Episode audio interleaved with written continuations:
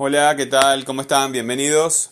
Bien, hoy quiero este, leerles un, cuento que encontré navegando por internet. Es de una autora, déjenme ver cómo se llama, que hace cuentos para niños, cuentos pensados en di- didácticos que tengan algún tipo de, enseñanza. Se llama Eva María Rodríguez y en el blog tienen enlace a su página. Este, con todos los metadatos, o sea, lo- lo- los, los datos del recurso para ubicar el recurso. Metadato es eh, toda información, los metadatos también son datos, pero son datos que no me da el texto, sino que me, me da, información para encontrar ese recurso, ya sea un cuento, una canción, este, el recurso eh, que me proporciona la información al que yo recurro para obtener información. Este, toda esa información que me hace encontrar, describir eh, y clasificar el, al recurso se llaman metadatos. Por ejemplo, el nombre del autor, la fecha que se publicó, etc. El cuento que voy a leer eh, se llama Kailun inventa el papel. Y está relacionado con, con lo que venimos hablando del círculo de aprendizaje, ¿verdad?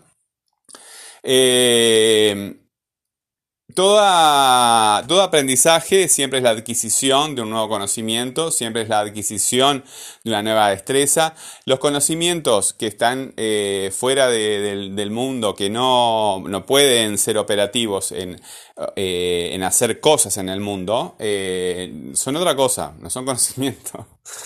Este, son otra cosa. No sé qué son, no lo voy a discutir, pero eh, no quiere decir que todo tiene que ser científico, todo tiene que ser, pero, pero sí el, el saber este, está enfrentado a la realidad que, que- que tenemos que vivir cotidianamente eh, los seres humanos eh, y resolver las cuestiones que nos plantean las vivencias que tenemos.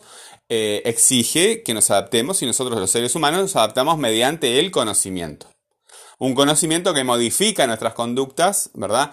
Modifica nuestra tecnología, modifica un montón de cosas. ¿En aras de qué? De, mejorar nuestra vida, ¿verdad? A veces de perjudicar la de otro, pero este, siempre estamos operando en relación con el conocimiento. No solamente, no solamente.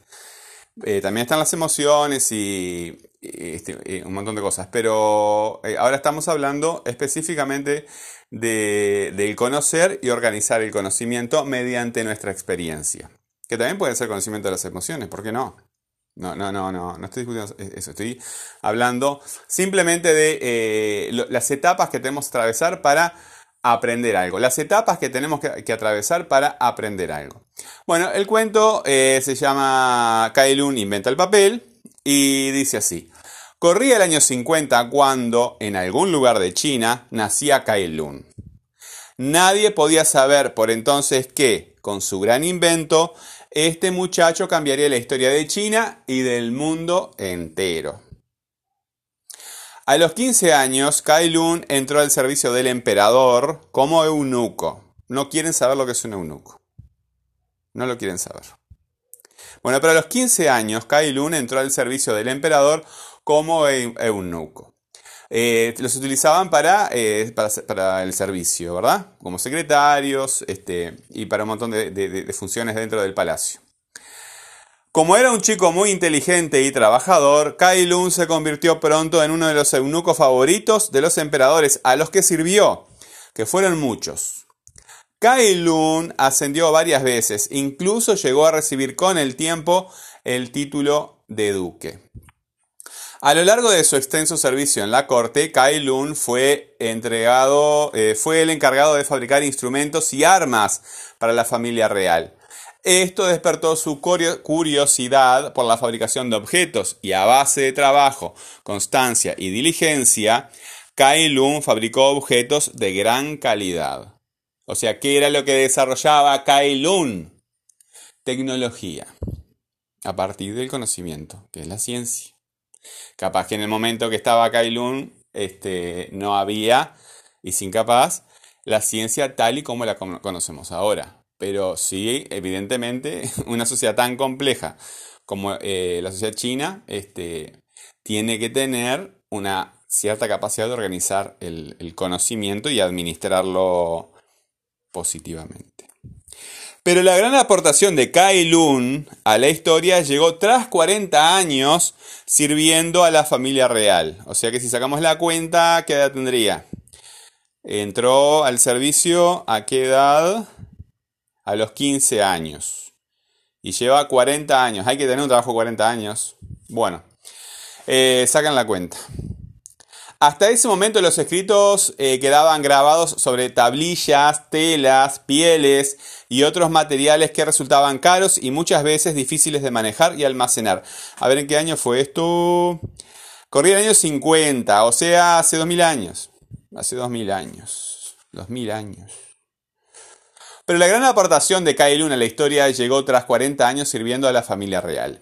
Hasta ese momento los escritos, o sea, si tienes un imperio, tenés que apuntar las cosas porque es mucha la información. ¿Quién puede guardar esa información en la cabeza? Nadie. Entonces, es vital para un Estado, para un poder político, tener dónde ordenar la información. Es vital.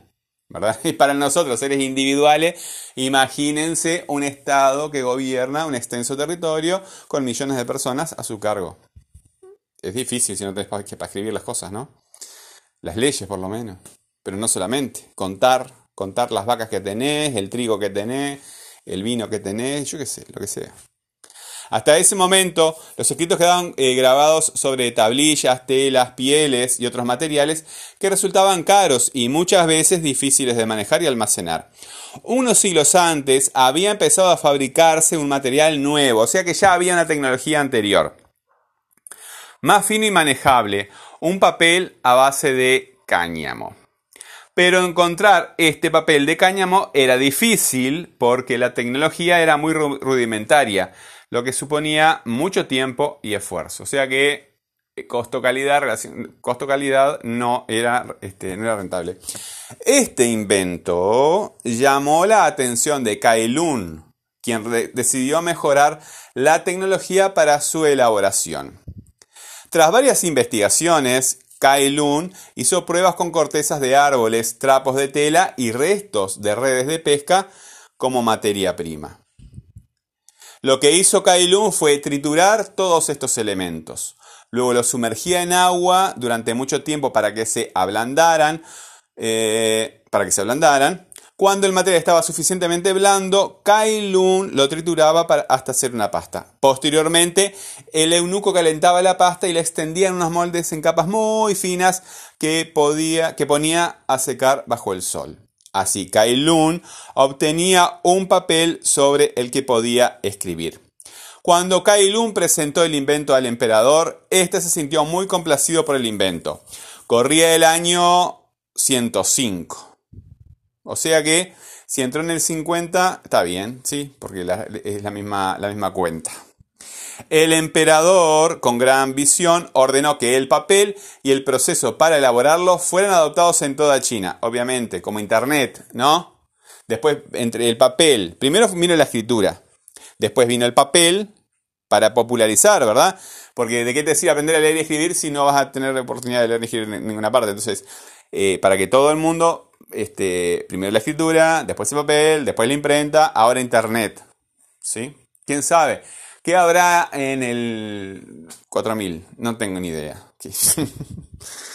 Cuando Kai Lun presentó el invento al emperador, este se sintió muy complacido con el invento. Corría el año 105. El emperador, con gran visión, ordenó que el papel y el proceso para elaborarlo fueran adoptados en toda China. Posteriormente, con el paso de los siglos, el invento se extendería por todo el mundo, facilitando así el intercambio de culturas y el progreso de la civilización. Eh, yo ahí tengo problemita, ¿no? Pero bueno, cuando me hablan de la humanidad, la humanidad, la humanidad, otro día hablamos de eso, ¿verdad? Pero eh, eh, los singulares, este, la civilización. Bueno, la civilización está bien, la, la cultura, los sistemas políticos, económicos, sociales que se organizan a partir de una ciudad pero es que hay imperios que no hicieron ni una... Bueno, con el tiempo sí tuvieron que hacerlas porque asimilas cultura, pero por su naturaleza hay imperios como acá, este, e, e, e, ellos tuvieron muchos problemas con los mongoles. Los mongoles, que no, tienen nada de mongólicos, Este, eran un imperio que andaban en caballo por toda Asia, para arriba y para abajo, y, y, eran civilizados, o sea, tenían una cultura que de repente no nos caería bien ahora en el siglo XXI. Este, quién sabe, capaz que sí. Este, eran piratas de la tierra, en vez de andar en barcos por el océano, eran piratas de, este, pero tenían su emperador, sus normas, sus reglas, su organización social, bla, bla, todo como, como cualquier imperio, como cualquier sociedad política, pero no tenían ciudades, vivían en carpas, hasta el emperador vivía en carpas, el gran Khan o algo así. Este, bien, ¿qué ocurre aquí? Eh, Kailun enfrenta un problema, ¿verdad? Que ya lo hemos comentado, que al ser él un, funcionario imperial, no, no tiene este, forma de guardar, organizar. Él en realidad está representando la conciencia eh, de, su, de su sociedad política eh, frente a un problema, ¿verdad? Porque seguramente no era él un iluminado que, y los demás eran todos bobos. Eh, eh, eh, debe haber una, sociedad enfrentando un problema de cómo un Estado organiza su administración y para eso necesita la burocracia y la burocracia que necesita papel para escribir y guardar este, cuando te dan un certificado te lo dan en papel. Ahora hemos, este, llegamos a los certificados electrónicos, pero en algún formato tenés que guardar la información. En aquel tiempo, el papel, que era lo más avanzado. Entonces, enfrentaba un problema, ¿verdad? Eh, ¿Cuáles son las preguntas que, se, plantea este, Kaelun, verdad? ¿Cuáles son las preguntas? Porque el, papel de alguna forma ya existía, el que se hacía con el cáñamo. ¿Cuál es la pregunta que se puede plantear? Pero el problema del cáñamo que era, que era caro, ¿verdad? Era caro. Entonces, eh, ¿cuál es la pregunta? Eh, que se puede plantear, o las preguntas que se puede plantear Kailun para en función con ese problema, de la carestía, de que eh, es imposible producir la, cantidad suficiente incluso para un imperio. Bueno, hay, preguntas que surgen. ¿Cuáles serán estas? Después, la tercera etapa del proceso de aprendizaje, de la solución del problema, porque un aprendizaje siempre la solución de algún problema, este, ¿cuál será? La observación. ¿Qué fue lo que observó Kailun? La observación, la reunión de la información. Después que tengo esa información, tengo que organizar esa información de alguna forma para entenderla bien y ver cuáles son las pistas que me plantea para buscar la, solución, que es la hipótesis que yo voy a, a ofrecer para la solución de este problema. ¿Dónde está esa hipótesis? ¿Verdad? Él toma una decisión en determinado momento de hacer una determinada experiencia. ¿Cuál es la decisión que toma? Y después de tomar esa decisión, ¿cuál es el experimento para ver si funciona?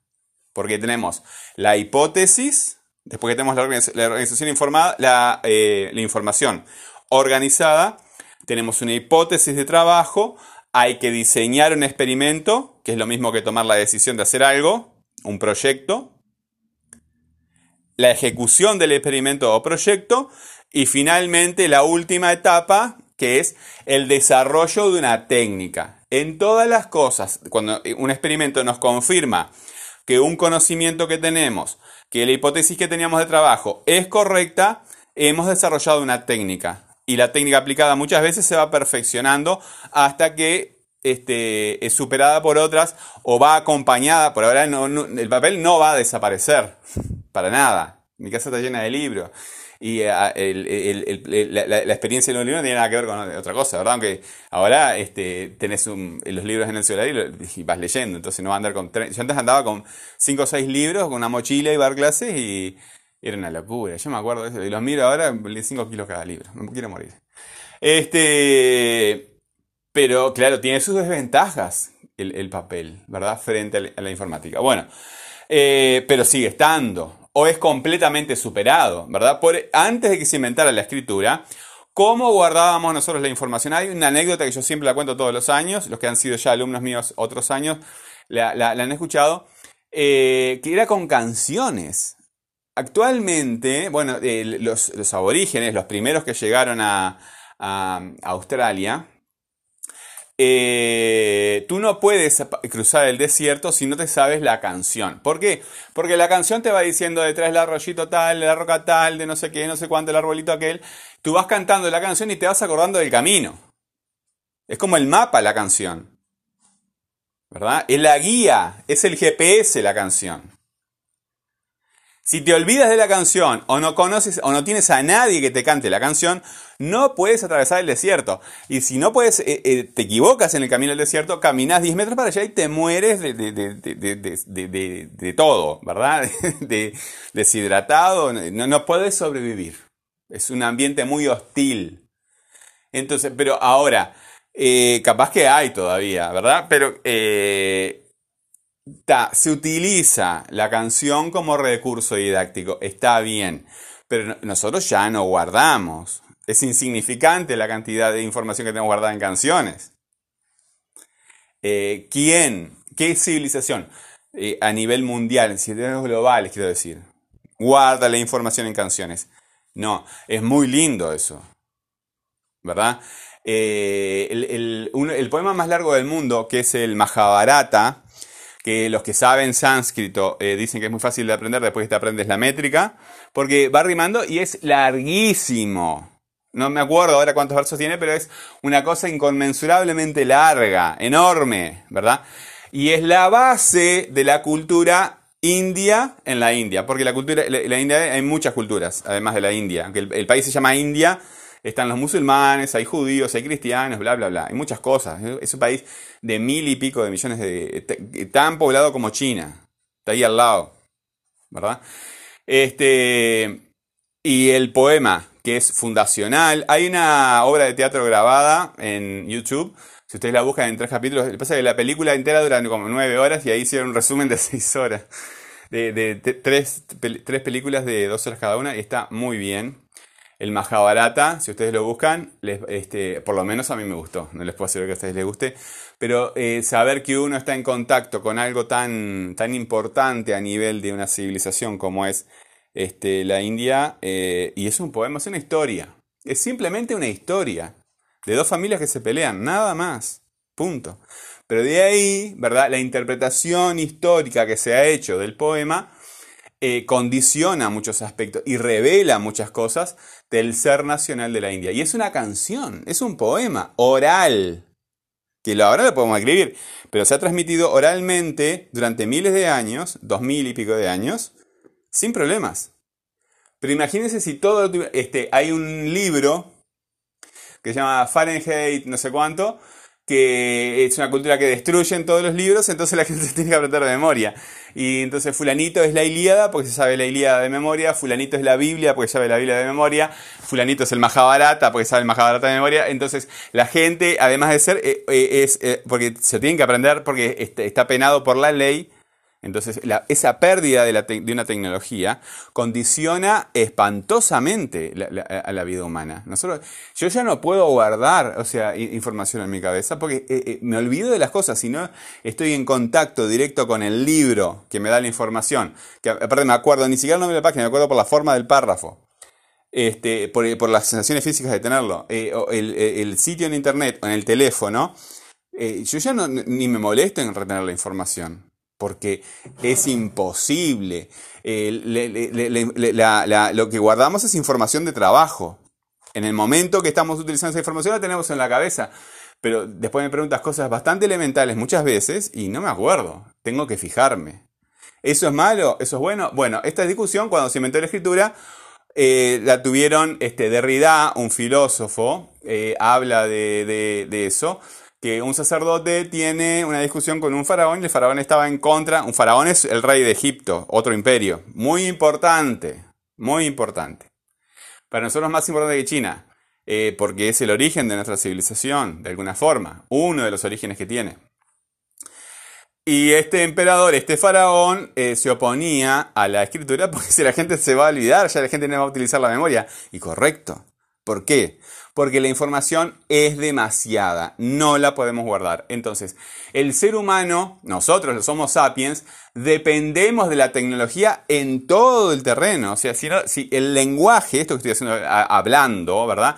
No solamente el aparato, el dispositivo que estoy utilizando para grabarlo, el habla, el habla, el habla, el idioma español, los lenguajes en general, son tecnologías que hemos desarrollado. Y esas tecnologías, como el habla, hablar, no escribir, hablar, modifica nuestro cerebro para entender la realidad que es puramente humana, que no existe en el mundo. No existe en el mundo esa realidad. Es, puramente humana. Son cosas que inventamos nosotros a partir del lenguaje. Las personas que no aprenden, eh, porque no se relacionan, no desarrollan la cualidad del logos, se le dice, la cualidad del lenguaje, el logos es el lenguaje, eh, durante las, etapas tempranas de la vida, en la infancia, su cerebro se desarrolla de otra forma y nunca logran dominarlo después. Pasa lo mismo con la escritura y con la música, ¿verdad?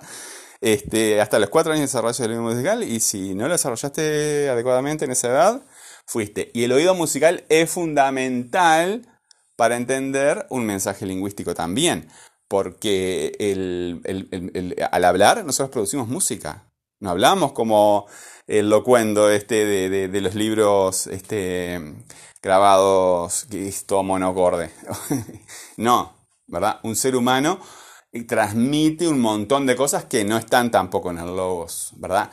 escuchamos una película en una lengua que no podemos entender y sabemos muchísimas cosas, muchísimas cosas.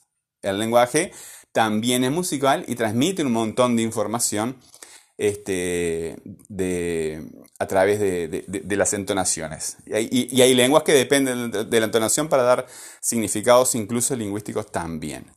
Bueno, entonces, eh, este ejemplo de Kai Lun, ¿verdad? Nos ilustra acerca del, del círculo de aprendizaje. ¿Qué tenemos que hacer nosotros? Bueno, identificar en este proceso de, la invención del papel personificado en, este eh, funcionario chino llamado Kailun, eh, cuáles son los pasos, los distintos momentos del proceso de aprendizaje.